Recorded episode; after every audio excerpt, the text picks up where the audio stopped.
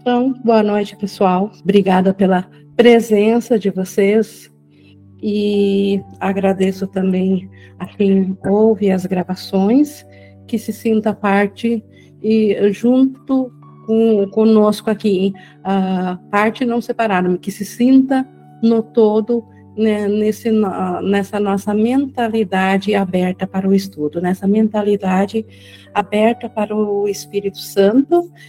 E hoje nós temos, na nossa continuação do capítulo 26, a transição, essa sessão 7, as leis da cura, até estava comentando há pouco, onde Jesus faz uma uma, um resumo ou um apanhado geral dos princípios dos milagres, porque lá no início do curso nós vimos os 50 princípios dos milagres, mas eles simplesmente foram expostos tais como são e sem nenhum comentário adicional, e como foi colocado mais adiante no texto, uh, esses princípios seriam desenvolvidos mais profundamente o entendimento deles durante todo o texto.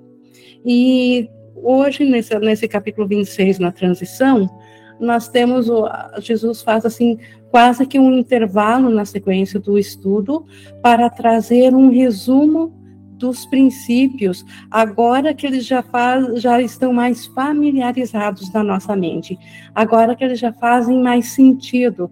Então, nós vamos ter aqui, e até dividir esse, essa sessão em, em, duas aulas, sendo hoje da, da primeira 10 e na próxima da 11 a 20, a, a, ao 20, porque realmente esse, esse, resumo é um tanto longo, lembrando que os princípios dos milagres também levamos três aulas para passar os 50 princípios, mas eles hoje não estão na, na sequência, não são os 50 princípios tais como estão no início do livro, mas a ideia que eles apontam, ou o conteúdo que eles trazem, Jesus vai nos trazer nessas duas aulas, isso em preparação na continuação do capítulo da transição, porque se ele está trazendo um capítulo da transição, da mudança da mentalidade, da mentalidade equivocada, para a mentalidade certa, para depois chegar à mentalidade uh, de, uh, desperta, a mentalidade real, então esse caminho passa pelas leis da cura. E por isso que Jesus faz esse, uh, chama assim de, de intervalo na didática do ensinamento e vai nos trazer então esse resumão e é um capítulo então importante demais para a nossa compreensão, porque o curso ele é na razão, ele é para nós praticarmos, mas nós uh, uh, para nós acreditarmos a nossa razão tem que acompanhar também o, entendi, o entendimento, o coração. E por isso que Jesus vai trazer mais uma vez a lógica dos 50 princípios, mas dessa vez num, num diálogo de, de, de trazer a metafísica do que acontece na nossa mente. E antes da gente iniciar, então, propriamente dito, a, a leitura então, sobre esses princípios, eu vou convidar vocês a se unirem a mim, que nós buscamos na nossa mente entregar a meta desse estudo ao Espírito Santo. E para isso nós podemos baixar nossos barulhos mentais, nossos pensamentos dispersivos, nossos julgamentos, simplesmente se colocar à disposição da mentalidade do Espírito Santo, que o resto ele fará por nós. Então, isso nós alcançamos melhor de uma maneira bem descontraída, relaxada, res, respirando profundamente, mas totalmente atento a essa disponibilidade ao Espírito Santo. Que ele nos conduza que seja o nosso professor. E assim, mentalidade ajustada, nós estamos prontos para iniciarmos. Repetindo, então, aqui eu capítulo 26, seção 7, As Leis da Cura, página 593, que nós vamos ver hoje da, do parágrafo 1 ao 10. E Jesus começa com ele dizendo: Este é um curso em milagres. É a frase que ele repete lá no início, na introdução, no texto. Como tal, as leis da cura têm que ser compreendidas antes que o propósito do curso possa ser realizado. Então, por isso, Jesus, agora que já temos um fundamento maior, que já estudamos esses 26 capítulos, é hora de trazer novamente os fundamentos da, da, das leis da cura para que o curso traga o seu propósito, que é nos permitir que pensemos com a mentalidade milagrosa ao invés da mentalidade do ego. Por isso que Jesus vai nos trazer esse, esse curso, esse resumo, para que possamos compreender essas leis da cura. Vamos rever os princípios que colocamos e organizá-los de uma forma que resuma tudo o que é preciso que aconteça para que as curas seja possível.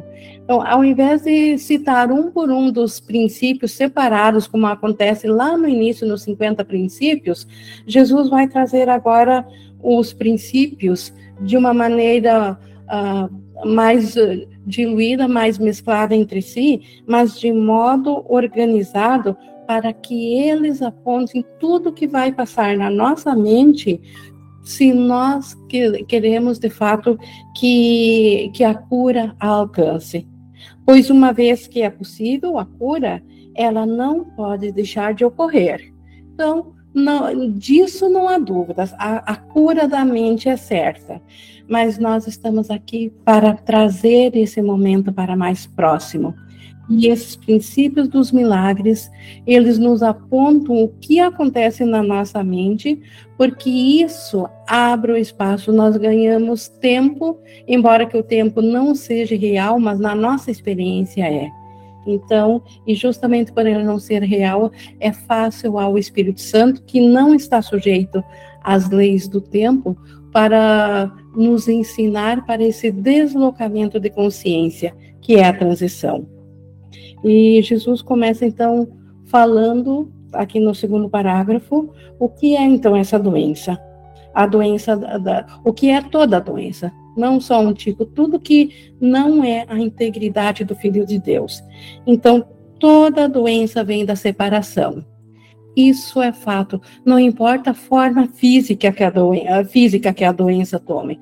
Pode ser um mais leve desconforto, ou uma doença em fase terminal, ou uma doença psicológica, uma doença física.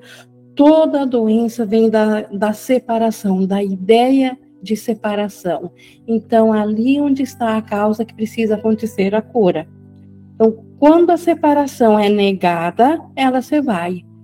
E esse, essa negação da separação não é dentro da mentalidade separada, acreditando na separação, ficar repetindo constantemente como mantra que não sou separado. Isso é só dar realidade à separação. Então, quando a, a, separação é negada, é de fato a nossa consciência ou a razão chegar a nós e, nos, e nós, por, por, pela razão, chegarmos à conclusão de que não é possível estar separado da mente de Deus. Ele ainda é nossa fonte. Então, não houve separação. Tudo que nós estamos vivenciando, tudo que estou vivenciando aqui de forma separada, é só uma condição equivocada, é uma ilusão a qual dei a realidade. Então, isso é negar a separação. E no momento que a separação é negada na mente, que a mente sabe que ela é, é una ainda a Deus e ao Cristo, não há mais intervalo por, para a doença surgir, porque no todo, no Cristo, é impossível um pensamento oposto, uma ideia oposta se introduzir. Então, na consciência crística, na consciência do céu, não há doença. A doença só é possível devido a essa condição mental, esse intervalo que nós fizemos quando pensamos com a mente individual separada. Então, isso é a metafísica, isso os princípios apontam. Pois, então, quando a separação é negada, a doença se vai, pois se vai assim que a ideia que a trouxe é curada e substituída pela sanidade. Jesus em seguida, em, seguidamente nos fala no curso quanto a nossa mente está insana quando ela pensa em separação, quando ela se vê separado do, do todo. E no momento que essa ideia de separação é curada, a, a mente volta imediatamente a, a ser curada, e aí a, a cura se reflete, não há mais espaço para a doença. A doença e o pecado são vistos como consequência e causa em um relacionamento que é mantido fora da consciência para que ele possa ser cuidadosamente preservado da luz da razão. Então, a, a, doença e o pecado são consequência e causa. A doença ela é vista como uma consequência natural de, do pensamento de pecado. Pensou que se parou de Deus, automaticamente isso é tido como sendo um pecado. E a doença é um efeito natural aonde a ideia do pecado ganhou realidade. Pensou separação, automaticamente pensou que pecou pensou em, em pecado, a consequência do pecado é a doença. E, e só que, como ele diz aqui, é, em um relacionamento que é mantido fora da consciência, então, num relacionamento, essa ideia de pecado, ela não foi uh, projetada conscientemente nas partes separadas, ela se manteve nas profundezas do inconsciente. Então, nós só sentimos os efeitos disso aflorarem aqui, e aí, aparentemente, nós vemos todas as causas e toda a separação fora de nós, mas porque e esse pensamento ele ainda está lá nas profundezas da mente, da mente unificada, de onde nós fugimos para escapar justamente dessa dor que vem da culpa. E, e agora, então, ela é preservada nesse inconsciente, se não fosse pelo Espírito Santo ou pelas mentes despertas que para nos mostrarem, nós não teríamos alcance de ver o que acontece na nossa mente. Então, graças a, a mentes que já ouviram ao Espírito Santo, chegaram lá, elas servem agora de um canal aberto para nós, para nós sabermos aquilo que está inconsciente de, de nós, aquilo que foi protegido da nossa razão, aquilo que nós separadamente aqui não temos alcance, mas graças ao Espírito Santo, graças a esse canal aberto conosco aqui mesmo no equívoco, nós temos acesso a isso, a saber o pensamento que causa doença na, na mente e que daí se reflete aqui no mundo doente, e também a cura de, dessa causa, aparente causa, que é a expiação, que é voltar a aceitar que não houve separação de Deus. Isso é negar a separação. A culpa pede punição e o seu pedido é concedido. Então, pelo livre-arbítrio, por sermos criados à imagem e semelhança de Deus, todo poder também é nosso. Então, se nós queremos acreditar em culpa o, e a culpa naturalmente pede punição, nós automaticamente precisamos vivenciar isso, porque todo pedido é, é concedido ou nós não seríamos todo-poderosos tal como Deus é. A razão nos ensina isso. Então, a culpa, ela automaticamente pede punição e nós, na verdade, na insanidade, pedimos por isso, por acreditar na culpa, por querer acreditar na separação. Não na verdade. Então, esse pedido não é concedido na verdade, mas no mundo de sombras e ilusões construído sobre o pecado. Então, na verdade, não há. Uh, não é que é concedido ao Filho de Deus, mas nós podemos imaginar que é concedido e nós vamos sentir assim. Então, nas, no mundo das sombras de ilusões, construído em cima do pecado, ali a, a ideia da punição pode ser uh, percebida, ali ela é concedida. O Filho de Deus percebeu o que ele queria ver, porque a percepção é um desejo realizado. Então, pensou-se algo diferente de, de Deus, quando pensou fazer algo diferente para oferecer a Deus, automaticamente isso só pode ser um desejo, porque não é criação, a criação é compartilhada com Deus. Mas o desejo, ele sempre é realizado porque não há duas vontades. O, a vontade do filho é tão sagrada como o pai. Como disse, não é possível fazer isso na verdade, mas em ilusões ele pode pensar isso. Então ele é livre para pensar ilusões ou estar desperto na verdade. A percepção muda, tendo sido feita para tomar o lugar do conhecimento imutável. Essa outra característica da diferença do ser real nosso e da nossa figura imaginada. O ser real, nós realmente estamos no conhecimento que é imutável, que é eterno. Mas na percepção, onde nós, onde a nossa experiência, a nossa consciência está, ela é totalmente perceptiva, ela percebe. E a percepção, ela muda constantemente, ela está sempre em mudança.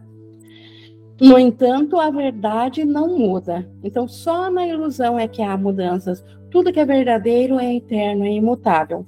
Ela não pode ser percebida, a verdade, ela não pode ser percebida, mas apenas conhecida. Porque não existe verdade parcial. Se é parcial, então não é verdadeiro, porque falta algo. Então a verdade só pode ser conhecida.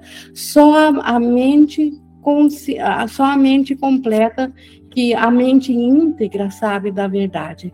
A mente que se acha uh, individualizada, que se acha fracionada, ela não tem como, como uh, captar a totalidade da verdade. Ela apenas pode perceber partes da verdade. Ela percebe ilusões e o ponto mais alto que a percepção pode ir é perceber verdadeiramente, perceber o reflexo do conhecimento e não o, o contrário do conhecimento, que é o que o ego apresenta. Então a percepção, ela pode no máximo perceber corretamente, mas ainda não é verdade, porque ainda não é a totalidade. A percepção então muda, tendo sido feita para tomar o lugar do conhecimento imutável. Então, a, quando nós nos tornamos uma mente que percebe, nós fizemos isso em, sub, em substituição à mente que conhecia. Então, ela tomou o lugar do conhecimento. No entanto, a verdade não muda. Ela não pode ser percebida, mas apenas conhecida. O que é percebido toma muitas formas, mas nenhuma tem significado.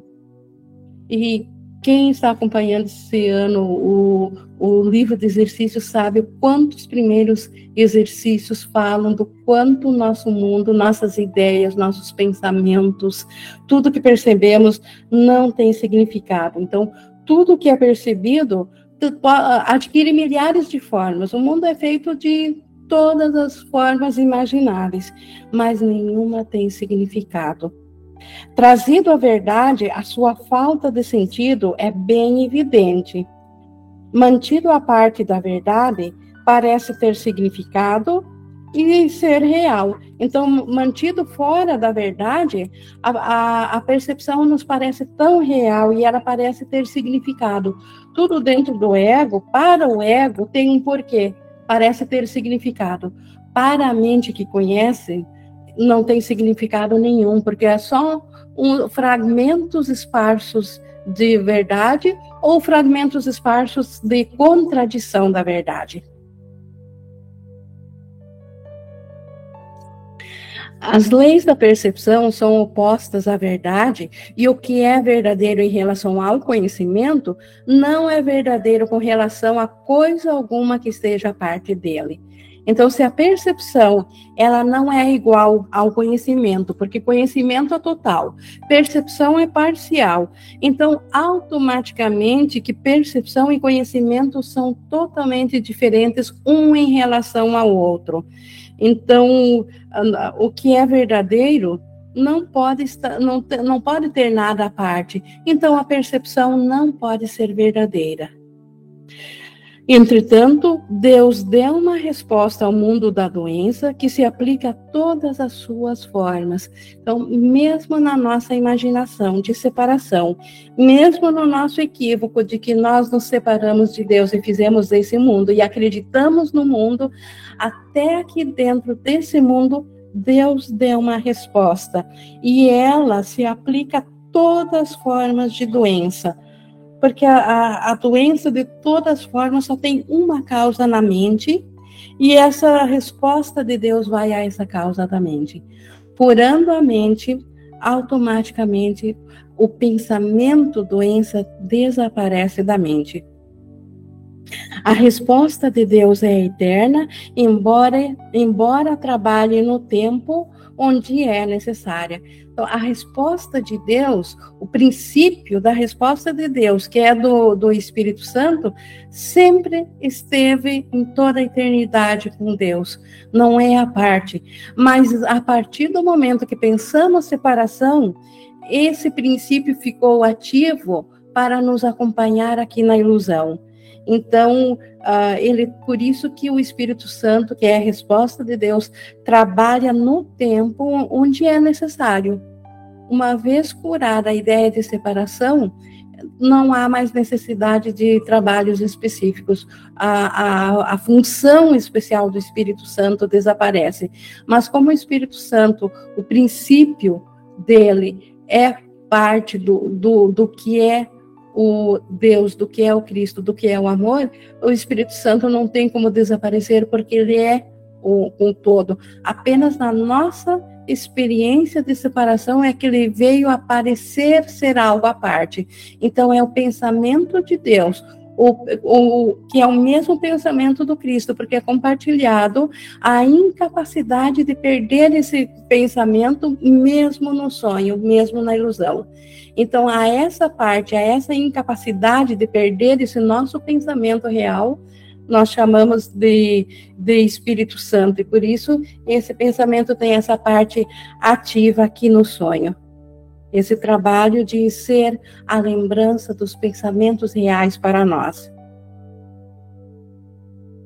Entretanto, no 4.4, entretanto, porque ela é de Deus, né, a resposta é de Deus, as leis do tempo não afetam as suas obras. Então, o Espírito Santo está acima das, das leis do ego, ele transcende isso. Por isso que o Espírito Santo é o canal que tudo que vem com, com ele é, é, da, da, é considerado aqui como uma mente milagrosa porque é da condição do, natural do conhecimento. No conhecimento, tudo é. Seria uh, impossível pensar em milagres no conhecimento, porque esse conhecimento é todo. Mas na ideia solitária da separação, tornou-se necessário uma mente milagrosa que atue fora das leis aprisionadas do ego. E o Espírito Santo, então, ele, ele trabalha isso e por ele vir de Deus, ele não é, ele não é afetado pelas leis da separação, pelas leis do ego. Ela, então, essas obras, ela está nesse mundo, mas não é parte dele.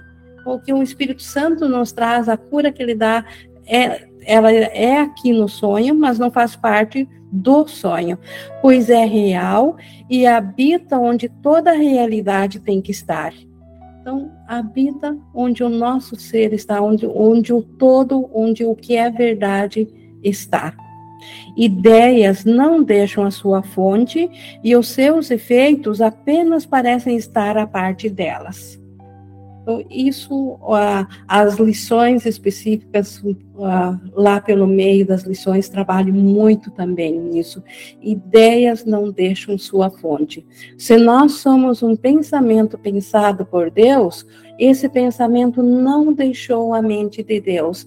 Nós estamos ainda na mente de Deus. E, e os efeitos apenas parecem estar a parte da, da fonte. Então, nós só parecemos estar aqui. Isso aqui não é a nossa realidade. Ideias são da mente. O que é projetado para fora e parece ser externo à mente, não está fora em absoluto, mas é um efeito do que está dentro e não deixou a sua mente, a sua fonte. Então, isso é real tanto para a ideia Deus, que pensou o Filho, o Cristo, e nós estamos ah, no céu, nós estamos, no, nós somos o Cristo, essa é a nossa realidade, tanto é verdadeiro para a ideia do pensamento de separação que também esse mundo projetado, tudo que nós vemos na separação, nasceu, teve o seu princípio num pensamento de separação de Deus. E as ideias não deixando a sua fonte, o mundo todo perceptivo, aquele que nós percebemos ao invés de conhecermos, ele ainda está na mente que pensou separação. Enquanto houver uma crença de separação, a fonte dessa ideia vai mostrar um mundo separado, vai mostrar um mundo projetado lá fora. Então, todo esse universo que nós enxergamos fora de nós, na verdade, ainda está contido num único pensamento que pensou separação. Ele veio a partir desse pensamento. Essa é a, a, a, a fonte desse pensamento o primeiro pensamento, a origem dele. Assim como nós somos, na realidade, efeito de Deus, esse mundo que nós percebemos, o mundo ilusório, é efeito de um pensamento ilusório, de um pensamento de separação. Curou a ideia do pensamento de separação, curou a ideia de um mundo separado. Volta-se a conhecer o reino real de Deus, o nosso reino, ou, ou que nós falamos de céu. A resposta de Deus, onde está a resposta de Deus está onde a crença no pecado tem que estar. Então, a crença no pecado está lá na origem de um pensamento que separou de, de que pensou que separou de Deus na mente, não aqui fora, não na projeção de uma imagem uh, individual. Então, a resposta de Deus também está na mente. Ela tem que estar onde a crença do pecado está. E nós vimos antes que a crença no pecado agora ficou lá na mente, no inconsciente. Nós fugimos da mente. Nós fizemos a, a, a separação da mente quando nós nos fracionamos em bilhões de consciências para agora cada uma estar consciente apenas de uma consciência. Então, isso foi fugir da mente. Mas a crença no pecado está na mente e todos que fugiram carregaram consigo essa herança dessa crença no pecado. Então, todos que acreditam que têm vida individual e separada aqui, na, na sua mente inconsciente acreditam no pecado, e é lá que Deus deu a sua resposta, que Ele colocou o seu Espírito Santo. Então, ele tem que estar onde o pecado tem que estar, a resposta, pois só lá os seus efeitos podem ser completamente desfeitos e deixar de ter causa. Então, não adiantaria o Espírito Santo atuar apenas aqui no mundo separado, no fragmentado, sem ir na causa, porque ele trabalharia efeitos. Trabalhar efeitos sem mudar a causa é enxugar um chão com uma torneira aberta e continua jorando água. Então, o Espírito Santo, ele vai na causa, ele vai na mente, estancando a ideia de separação na mente, não há mais efeitos de pecado aqui, no, aqui na nossa experiência. Então, uh, é desperdício tentarmos mudar apenas a nossa consciência individual aqui, sem subirmos na nossa mente, sem aceitarmos na mente. E esse curso está aqui para nos ensinar isso, que, a, que além ou acima da nossa consciência, a, a nossa mente, a transição para a mente. E é lá na mente que está o pensamento de separação, e é lá que está a resposta de Deus, que é o Espírito Santo. É lá que os é lá que está a causa e que o Espírito Santo trabalha e cura a causa da doença. E os efeitos automaticamente desaparecem do mundo aqui. Seguindo no 5 Dois, as leis da percepção têm que ser revertidas, pois são reversões da lei da verdade.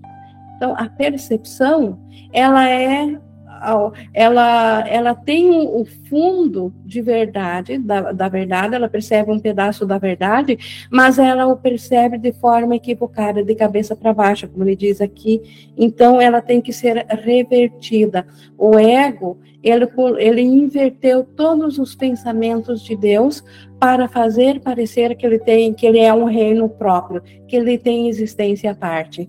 Então, isso tem que ser, uh, tem que ser revertido. As leis da verdade serão verdadeiras para sempre e não podem ser revertidas, porque elas são verdade, não há como reverter. No entanto, podem ser vistas de cabeça para baixo. É isso que o ego fez. Ele não mudou as leis da verdade, ele apenas as percebe de cabeça para baixo. E isso tem que ser corrigido exatamente onde está a ilusão da reversão, que é na mente. E essa é a função do Espírito Santo. É isso que ele faz por nós. Ele corrige a nossa percepção. Nós, por conta, própria, temos uma percepção separada, equivocada de cabeça para baixo. O Espírito Santo reverte, ele coloca na ordem natural essa percepção. Uma vez uma percepção corrigida que não conflita com a verdade, é a própria verdade que alcança a nossa mente e nos, e no, no, nos, e nos uh, alcança de volta ou nos uh, faz essa transmutação de percepção para conhecimento, que é o que o curso chama de o último passo dado por Deus. no, 6. É impossível que uma ilusão seja menos passível de ser conduzida à verdade do que, o, do que as outras. Primeiro princípio dos milagres, né, que não há ordem de milagres, um não é maior que o outro. Então, é, a ilusão, ela sendo nada, ela pode ser corrigida da mesma forma uma que outra. É impossível, então, que uma seja menos passível de ser conduzida à verdade. Mas é possível que a algumas seja dado maior valor e essas têm menos disposição de oferecer a verdade para serem curadas e ajudadas. Então, aquelas que nos parecem difíceis, aquelas que parece que estamos, ficamos incapazes de entrar no espírito do perdão quando pensamos sobre isso. Essas são aquelas às quais nós damos maior valor e temos menos disposição de oferecer para ser de oferecer ao Espírito Santo para serem curadas e ajudadas. Nenhuma ilusão contém qualquer verdade em si mesma. No entanto, algumas parecem ser mais verdadeiras do que outras, embora isso claramente não faça sentido algum. Então, para nós, obviamente que umas ilusões pegam mais que outras seria um alto engano dizer que certas perdas para nós não são mais sentidas do que outras, de que, não, de que há graduações de dor, de sofrimento, de apegos, de perdas, de medos aqui. Então, na, nosso universo é repleto de graduações. Mas, na verdade, uma ilusão é como qualquer outra. Não faz sentido pensar em, em graduação. Então, isso já indica o quanto nós tornamos real para nós ilusões. Por isso que para nós tem uh, graduações, embora nenhuma delas seja verdadeira. Porque, como ele diz aqui, uh, uh, que nenhuma ilusão, é, toda ilusão é ilusão, nenhuma delas faz sentido. Tudo o que uma hierarquia de ilusões pode revelar é preferência, não realidade. Então, aquilo que nós não estamos dispostos a entregar é porque, na verdade, nós apenas temos mais preferência por isso. Então, não, não é porque é mais real do que outra coisa. Então, nossos apegos aqui são meramente preferências que ainda queremos manter, são desejos separados da mente. Então, nesse campo das preferências. Que relevância tem a preferência para a verdade? Então, para a verdade absoluta, que diferença faz se a, preferência é dentro da ilusão? E a verdade, para a verdade, a ilusão é sempre ilusão. Não importa o quanto ela é desejada, ela pode ser desejada de forma total, ainda ela vai ser ilusão. Então, para a verdade, não faz a menor diferença a nossa preferência. Ilusões são ilusões e são falsas. A tua preferência não lhes confere realidade. Então, não é porque temos preferência por algo que isso passa a ser real. Nenhuma delas é verdadeira em nenhum aspecto e todas têm que se render com a mesma facilidade àquilo que Deus deu como resposta para todas elas. Todas as nossas preferências têm que se render da mesma forma diante da resposta do Espírito Santo. Isso ainda é ilusão, isso ainda não é a realidade, essa nossa preferência. Então, o Espírito Santo reconhece isso e, na resposta dele, isso também vai sendo desfeito. A, a crença equivocada da hierarquia que gerou preferências também é desfeito, porque as preferências também são pensamentos separados que queremos manter e como a gente viu na aula passada, tudo que nós tudo que é separado tem o potencial para nos ferir e vai nos ferir. As preferências também são assim. Não fogem dessa lei do ego. Tudo que é especial, que é separado, vai acabar nos, no, nos atacando, no, nos ferindo. Então, o Espírito Santo desfaz também todas elas. Porque a vontade de Deus é uma só. Então, não existe preferência pessoal na verdade de Deus. O Espírito Santo não tem nenhum apego a preferências pessoais, embora ele se utilize dela se nós a entregarmos para ele, apenas para dar para ele o, o, propósito de nos servir como um instrumento para a nossa aprendizagem. Então, ele pode uh, renovar aquilo que nós preferimos, se o propósito disso for a, a a cura da nossa mente. Então, o Espírito Santo sabe como dar um novo propósito para nossas preferências se nós as entregarmos a Ele, se nós pedirmos pela verdade. Então, a, a verdade é a meta, mas Ele pode, no meio, utilizar-se para atingir essa meta inclusive das nossas preferências, dando um propósito de união a elas e não de separação, de inclusão ao invés de exclusão. Porque onde incluímos na nossa preferência o, o propósito de amor nelas ao nosso irmão, a união está estabelecida. E aí muda o propósito da preferência. Então, o Espírito Santo sabe como utilizar isso por nós a favor de Deus. A vontade de Deus é uma, é uma só, e qualquer desejo que pareça ir contra a sua vontade não tem fundamento na verdade. Então, qualquer preferência, qualquer desejo, qualquer pensamento separatório, qualquer ideia individual não faz nenhum sentido na mente de Deus porque Deus dá o que é dado a todos e tudo que é criado pertence a todos. No reino da unicidade de Deus não faz uh, não faz o menor sentido uh, preferências, individualidades, desejos separados. Só a vontade de criar o todo é que é uh, digno de um filho de Deus. Só o que é tudo é digno, digno de um filho de Deus, porque é, é, é assim que Deus estabeleceu. Nada menos de, do que isso é digno de um filho de Deus. Então, desejos, o problema dos desejos não é que eles pedem muito, eles pedem muito pouco. Eles são indignos porque eles deixam menos que a totalidade do reino de Deus para nós. Eles trazem menos que tudo.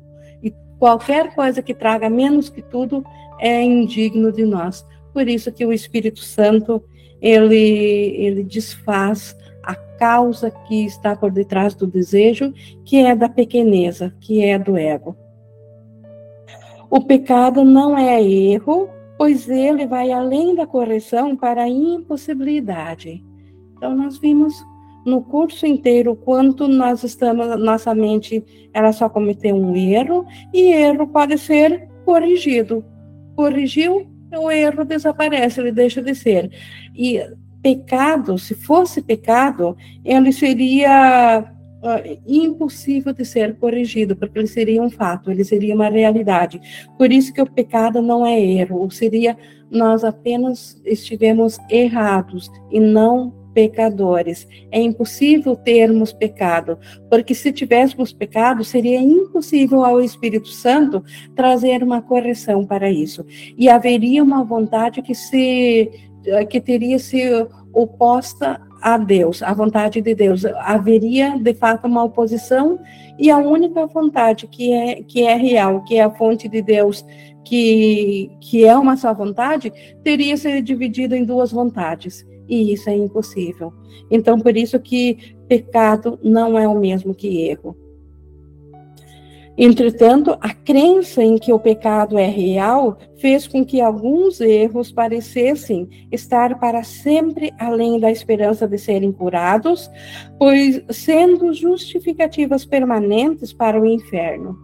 Então, a ideia de, de dor, de sofrimento, a ideia do inferno, a ideia do, do, de existir um inferno a, além da nossa consciência daqui. Tipo assim, no pós-morte, de ter um inferno uh, eterno. De onde é que ele surgiu? Ele surgiu just, justamente da crença do pecado, porque se o pecado fosse real, de fato teria acontecido a, a, a separação de Deus e aí haveria justificativa para o inferno. Então, a própria crença no inferno, ela vem para comprovar a realidade do pecado.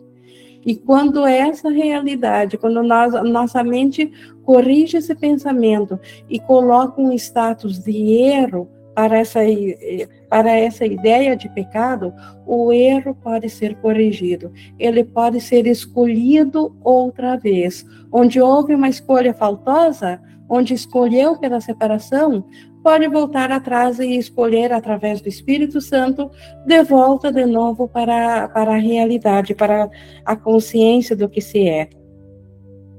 Então, é, é então essa ideia de inferno, então, vem da ideia do pecado. Se isso fosse assim, ao céu se oporia a própria oposição celeste, tão real quanto ele. Então, haveria tão dois poderes criados pelo Deus, um contra, contra, si, contra ele mesmo, os dois poderes contra si mesmos, sendo que o único criador ainda seria Deus, seriam duas vontades, se, se fosse possível o pecado. Haveria, então, duas vontades e o, e o céu se opondo a si mesmo. E então a vontade de Deus estaria partida em duas e toda a criação estaria sujeita às leis de dois poderes opostos, até que Deus se tornasse impaciente, partisse o mundo em dois e relegasse o ataque a si mesmo. Nesse caso, ele de fato é enlouquecido proclamando que o pecado usurpou a sua realidade e afinal trouxe o seu amor para ser depositado aos pés da vingança. É tudo que o ego quer que nós acreditemos, porque é daí que o ego se mantém como, como crença, ele se mantém perpetuado. Se de fato fosse possível haver oposição na mente de Deus, chegaria um ponto que Deus teria que ter se tornado impaciente e, e partido o mundo em dois. Como a, a ideia da, da, queda, que Deus expulsou o homem do paraíso porque, ele, porque o homem pecou, porque desobedeceu. Então Deus perdeu a paciência. Ele deu a chance, o homem lá no paraíso desobedeceu, Deus perdeu a, a, a, a, paciência com ele e o expulsou do paraíso. Então, é isso que o ego diz que, que aconteceu. Mas se isso fosse realmente assim, se Deus compartilhasse de tal pensamento, a mente de Deus realmente teria enlouquecida, porque ela teria de, uh, estaria dizendo que o pecado usurpou a realidade dele. E aí, o, o que sobraria para Deus é apenas ainda a possibilidade de vingar-se contra isso.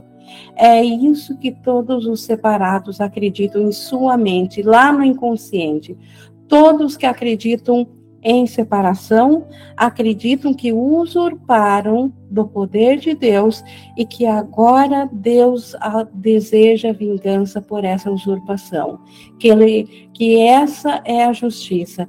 Inclusive o ego, ele repete essa justiça inclusive como sendo o, o ponto mais alto da justiça humana, ela estipula a vingança ou o pagamento justo por um ato equivocado de alguém, por, por algo que alguém tenha feito de errado. Então, é só uma maneira de, de cabeça para baixo de aplicar essa lei do céu, de que Deus teria, de fato, uh, entrado em oposição com ele mesmo, que essa outra parte agora chamamos ego ou diabo, e os dois então lutam em, entre si para ver quem que vai levar a melhor, quem que vai levar a nossa mente, quem que vai ser o nosso dono, ou Deus ou o ego.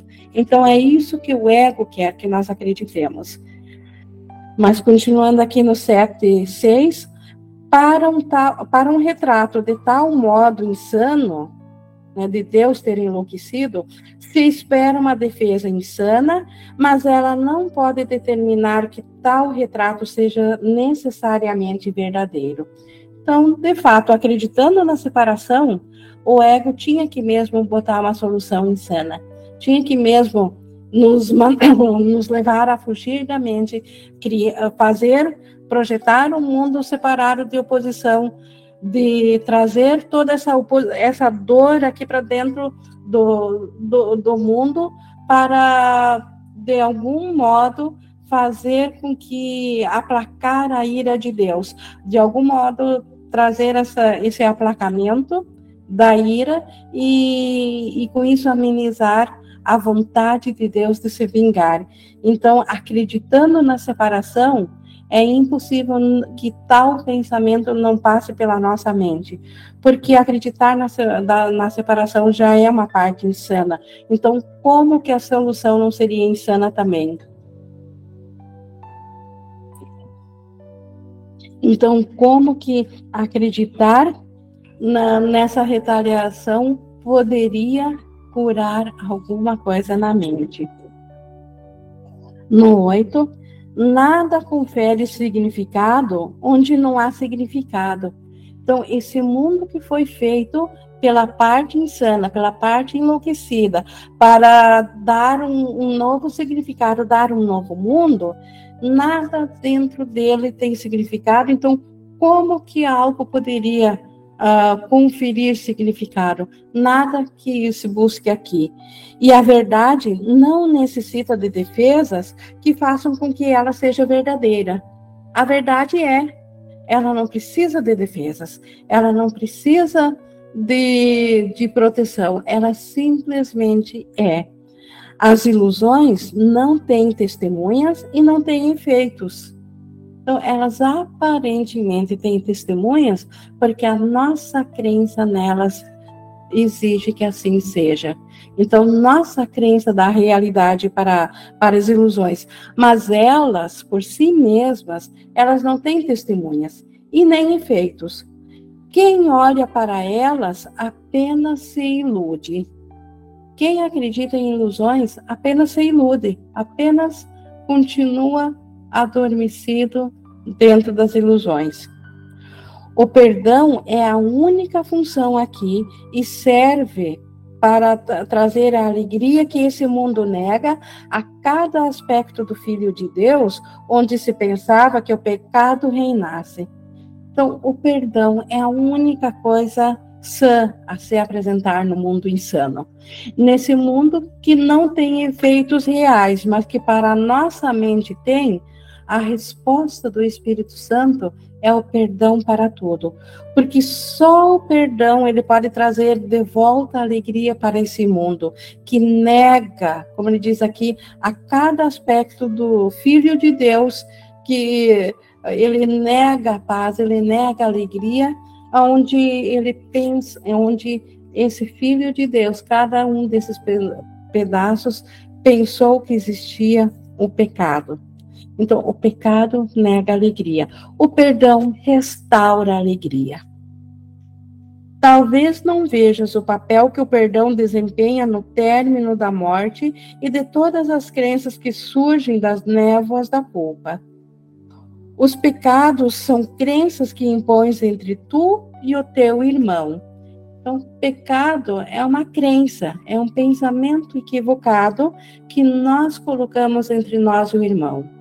O irmão ainda é o Cristo, ele é perfeito, mas quando nós pensamos que ele está à parte em nós, e aí nós vemos um mundo ilusório, aí nós passamos a, a acreditar ou a ver, a testemunhar pecados. E eles te limitam ao tempo e ao lugar e deixam um espaço pequeno para ti e outro, e outro espaço pequeno para ele. Então, a crença no pecado faz isso. Faz com que a nossa mente seja só consciente de um pequeno pedaço que é o nosso, que é o que nós consideramos a nossa consciência, os nossos sentidos físicos, o nosso corpo, e separado daquilo que pertence ao irmão, que como eu também tenho um conjunto disso, mas separado entre uh, de mim. E nesse intervalo entre o que é esse, esse pouquinho meu e um pouquinho dele está essa crença do pecado. Essa separação é simbolizada na tua percepção por um corpo que é claramente separado, uma coisa à parte. Entretanto, o que esse símbolo representa não é senão o teu desejo de ser separado e à parte.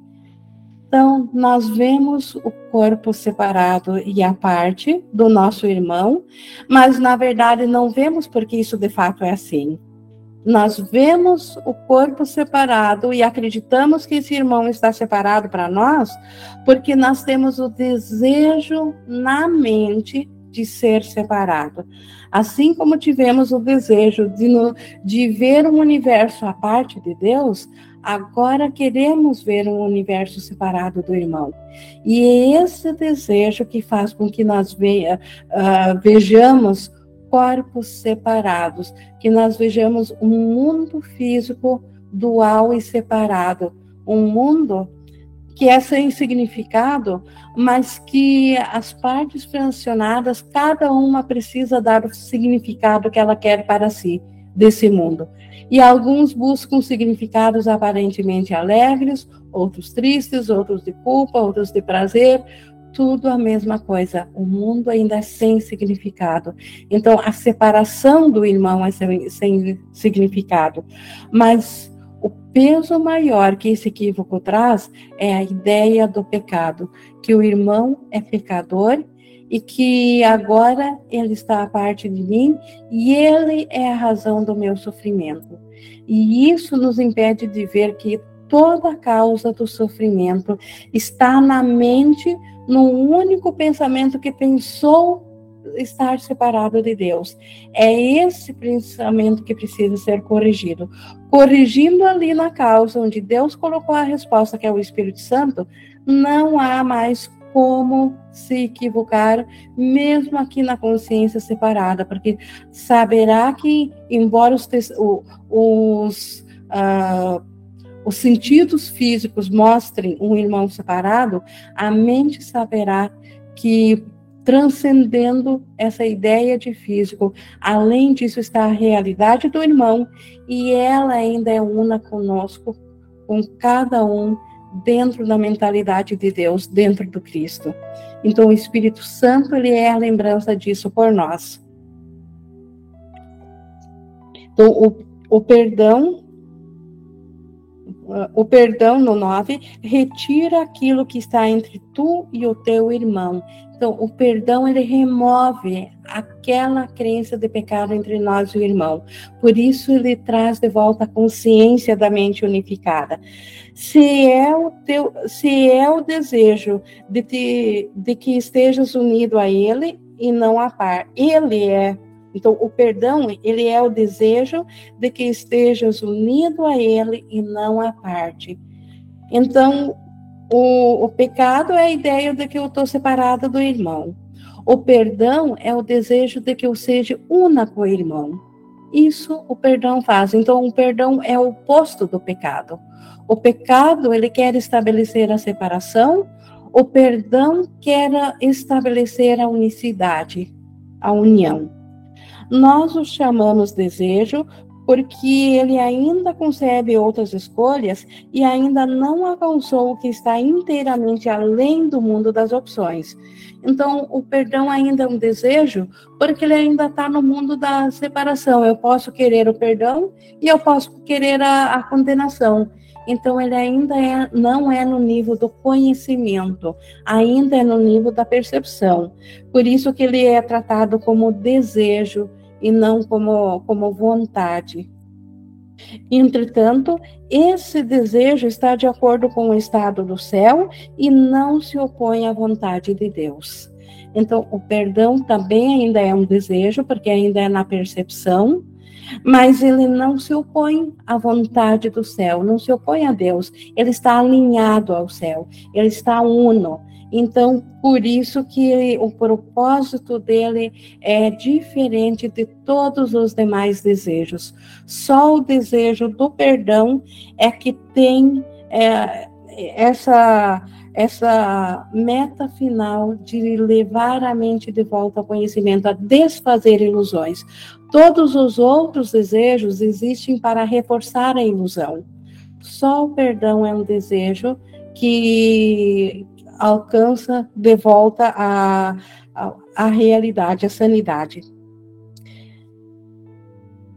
Embora ele ainda não te dê a, a tua herança plena, o perdão, ele ainda não dá a herança plena, ele não traz ainda a consciência do céu, remove os obstáculos que colocaste entre o céu, onde estás, e o reconhecimento de onde estás e do que és. Então aqui temos duas coisas. O perdão ele não tem ainda sozinho o poder de nos deixar de volta no céu. Isso o próprio céu nos alcançará. Mas ele ele ele tem esse poder de que nos apontar de que nós não estamos aqui, que a nossa realidade ainda está no céu. Por isso que ele que ele remove o obstáculo que colocaste em, entre o céu onde estás. Então, aqui observa essa metafísica. Jesus está dizendo claramente que nós não estamos aqui nesse mundo. Não estamos no mundo da percepção. Sequer estamos aqui. É, ele remove os obstáculos que colocaste entre o céu onde estás e o reconhecimento de onde estás. Então, o que, que está acontecendo se eu estou no céu? Não estou reconhecendo isso ainda. Então, preciso remover o obstáculo que está obstruindo o reconhecimento de, de onde estou. Esta é a única falta que nós temos. Reconhecer de volta onde que estamos. E a transição, ela ocorre no momento desse deslocamento, que quando voltamos a reconhecer onde está a nossa realidade no céu. Os fatos não mudam, Então, se estamos, se fomos criados em Deus, nós estamos em Deus. Fatos não mudam. Contudo, fatos podem ser negados e assim desconhecidos, embora fossem conhecidos antes de terem sido negados. Então, o que, é o pensamento de separação? É simplesmente a negação da unicidade. Por um instante, negou-se de que nós estávamos na mente de Deus. Então, o fato não mudou, não saímos da mente de Deus. Mas essa negação fez com que o fato de estarmos em Deus ficou desconhecido. Embora que antes de pensar separação, nós sabíamos que éramos um em Deus e que, que continuamos sendo, apenas agora não temos consciência disso. Então, o que o Espírito Santo quer nos trazer de volta é essa consciência, é corrigir os obstáculos que estão obstruindo isso. Porque no momento que não houver mais obstrução, essa consciência voltará por, a si mesma e por si mesma a nós. A salvação perfeita e completa, não pede senão um pequeno desejo de que o que é verdadeiro seja verdadeiro, um pouco de boa vontade para não ver o que não está presente, um pequeno suspiro que fala em favor do céu, como uma preferência em vez desse mundo do, no qual a morte e a desolação parecem reinar. Então, a salvação pede tão pouco e nos oferece tanto. Ela simplesmente pede um pequeno desejo, porque aqui nós somos incapazes de exercermos vontade, porque a nossa mente está fracionada. Só a mente unificada pode exercer vontade. Então, na mente fracionada, nós desejamos. Então, a, me, a salvação só pede esse pequeno desejo de que a, a, ver, o que é verdadeiro seja verdadeiro. Um pouco de boa vontade para ver o que não está presente. O que não está presente é a separação. Não está presente é o pecado. O que não está presente é uma separação entre a minha mente e a mente do meu irmão. Então, como que eu posso ver o que não está presente. Então, mudar o, o, desejo de ver o que não está presente, que é essa separação, para ver o que de fato está presente, que é a união, que é o Filho de Deus, tal como Deus o criou. Então, só esse desejo, porque isso é verdadeiro. Desejar que o que é verdadeiro seja verdadeiro, que deixemos de estar equivocados, que deixemos de estar insanos. Esse desejo. Então, essa preferência pelo céu ao invés de coisas do mundo. A salvação só pede isso para a nossa mente. Mas isso de fato precisamos desejar, e desejar disso é largar o desejo pelo oposto disso. É impossível desejar duas coisas opostas ao mesmo tempo. É impossível desejar, ter preferências pelo mundo separado e pela consciência da unicidade ao mesmo tempo, porque elas são opostas, elas são excludentes. Não dá para desejar duas coisas que vão em direção direções opostas. Então, o céu é só essa, esse pequeno desejo. Em alegre resposta a isso, a, a esse pequeno desejo de que a verdade seja verdadeira, em resposta alegre a isso, a criação surgirá dentro de ti para substituir o mundo que vês pelo céu, que vês pelo céu totalmente perfeito e completo. Isso é a meta final, que esse pequeno desejo, essa pequena boa vontade de que a verdade, a vontade de Deus e a nossa vontade do nosso ser que está em Deus seja feito aqui na terra, na nossa mente, isso trará de volta para nós a consciência do céu total e completamente. O que é o perdão senão uma disposição da vontade para que a verdade seja verdadeira? isso de fato é o perdão. É a licença para que a verdade seja verdadeira. É a licença para que aquilo que a ilusão nos mostrou equivocadamente, que estava de cabeça para baixo, seja de novo colocado em alinhamento certo, de acordo com o céu. Isso é o perdão. É apenas a volta da sanidade, é a volta da verdade. Só isso é a cura da mente. Isso é o perdão. Esse é o alcance do perdão. E o que pode permanecer incurado e quebrado em uma unidade com, que contém em si todas as coisas? Então, se Deus fez em si todas as coisas, o seu filho cria igual a ele, dentro de si, todas as coisas. Qual é o poder que é acima disso e pode quebrar isso? Que ideia insana é essa? Então, o perdão simplesmente aponta para essa verdade não existe pecado. Então, o que quebraria isso? A única possibilidade de quebrar a unicidade seria o pecado. O pecado seria o rompimento disso. Uma ideia equivocada não tem o poder de romper, apenas tem o poder de trazer ilusão à mente que acredita na ideia equivocada. Mas o pecado seria esse rompimento. Mas se isso não pode ser rompido, então é o, é o pecado que não pode existir. Por isso que Jesus afirma que com toda a, a com, com toda a categoria e nós também com propriedade podemos dizer não existe pecado.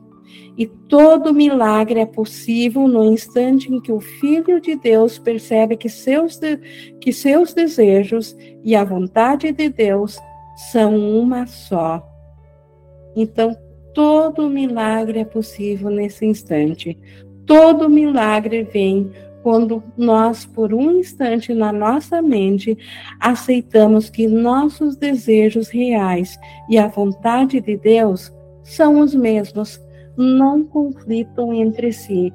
A nossa vontade é de que a, vontade, a verdade seja verdadeira, que o Cristo seja nosso ser e não uma figura quebrada que a crença na separação, a crença no pecado nos trouxe. Então, hoje nós vamos permanecer até aqui né, sobre as leis da cura. E semana que vem, na terça, nós vamos continuar do 11 ao 20 nessa linha de pensamento, porque certamente só até aqui já temos bastante material para a nossa mente e por isso que vamos trazer para gradativamente isso para assentar na nossa verdade, porque e essa, isso que foi descrito aqui é a verdade que está por detrás de todo ser vivo. Todos desejam isso, mas a grande maioria não sabe ainda que ela deseja isso, porque ela vê a percepção de cabeça para baixo e ela pensa que aquilo que vai ferir ela é que é alegria, e por isso que ela deseja a separação porque acha que a salvação está nisso. Mas no momento que nós permitimos que a percepção seja curada, a nossa vontade, o nosso desejo, a nossa preferência passa a ser automaticamente alinhada com a vontade de Deus. E é assim que nós aceitaremos de volta ao Espírito Santo como aquilo que nós mais desejamos, e nessa vontade, nessa escolha, a, a escolha pela doença é largada de mão e a nossa mente é curada instantaneamente através disso. Mas na terça-feira continuaremos do 11 na continuação desse mesmo assunto. Nós não tivemos nenhuma interação hoje, ainda durante aqui a leitura. Nós estamos agora no, no horário de interação. Gustavo, por favor, levantou a mão. Boa noite, Ing. Boa noite a Boa todos. Noite. É, Ing, é correto eu dizer que quando o corpo parece ficar doente, isso é reflexo de um pensamento de ataque na mente do Filho de Deus? Perfeito. É, é, um pensamento equivocado ainda, que está de cabeça para baixo, que está percebendo equivocadamente o seu ser. E esse pensamento é, é do, é do aparente fragmento de consciência cujo corpo está adoecido, ou ele é, é, pode ser encarado assim como geral, como do Filho de Deus na unicidade, né, separado? Ele tem efeitos aqui que aparentemente são individuais, mas uh, ele nasce lá, ele na verdade é um pseudo pensamento. A, a cura dele, a expiação dele vem quando é compreendido que nós damos fé a esse pensamento impossível, que na verdade esse pensamento sequer é possível porque ele trata de uma impossibilidade mas ele, mas é, esse pensamento ainda está lá na mente, na unicidade. Ele é coletivo, então nós deslocamos a nossa consciência individual para a mente e na mente aceitamos essa cura. Já na, na unicidade da mente, como você citou. Então, é, e, mas isso tudo é num instante de compreensão. Isso tudo é num instante de compreensão. Falando disso, parece que, que há muito a ser dito, a, dá para descrever muito, mas isso é uma tomada de consciência instantânea, como um pacote completo. Isso faz sentido instantaneamente, essa compreensão, é uma experiência. Como experiência, ela pode durar uma fração de segundo de, de, de sentido. E aí a, a escolha pela razão de que a separação é impossível, então esse pensamento não é possível, isso cura a causa na mente e isso automaticamente se reflete aqui. Não necessariamente que o, o, corpo vai deixar de aparentar saúde, porque a mente nós ainda estamos no processo de aceitar a totalidade dessa cura. Certo. Então, na mente, é, a gente pode ficar tranquilo de que a cura também já foi dada e a gente está assistindo a um, a um filme que já acabou. Isso também é correto dizer? Perfeito também. Basta agora escolher pelo pensamento que é do Espírito Santo que nos prova que esse filme já acabou. É só uma mudança de mentalidade, de professor na mente. Tudo já Muito nos, a salvação já nos foi dada. Perfeito, brigadíssimo. Obrigada, Gustavo. Mais alguém gostaria de compartilhar ou trazer algo?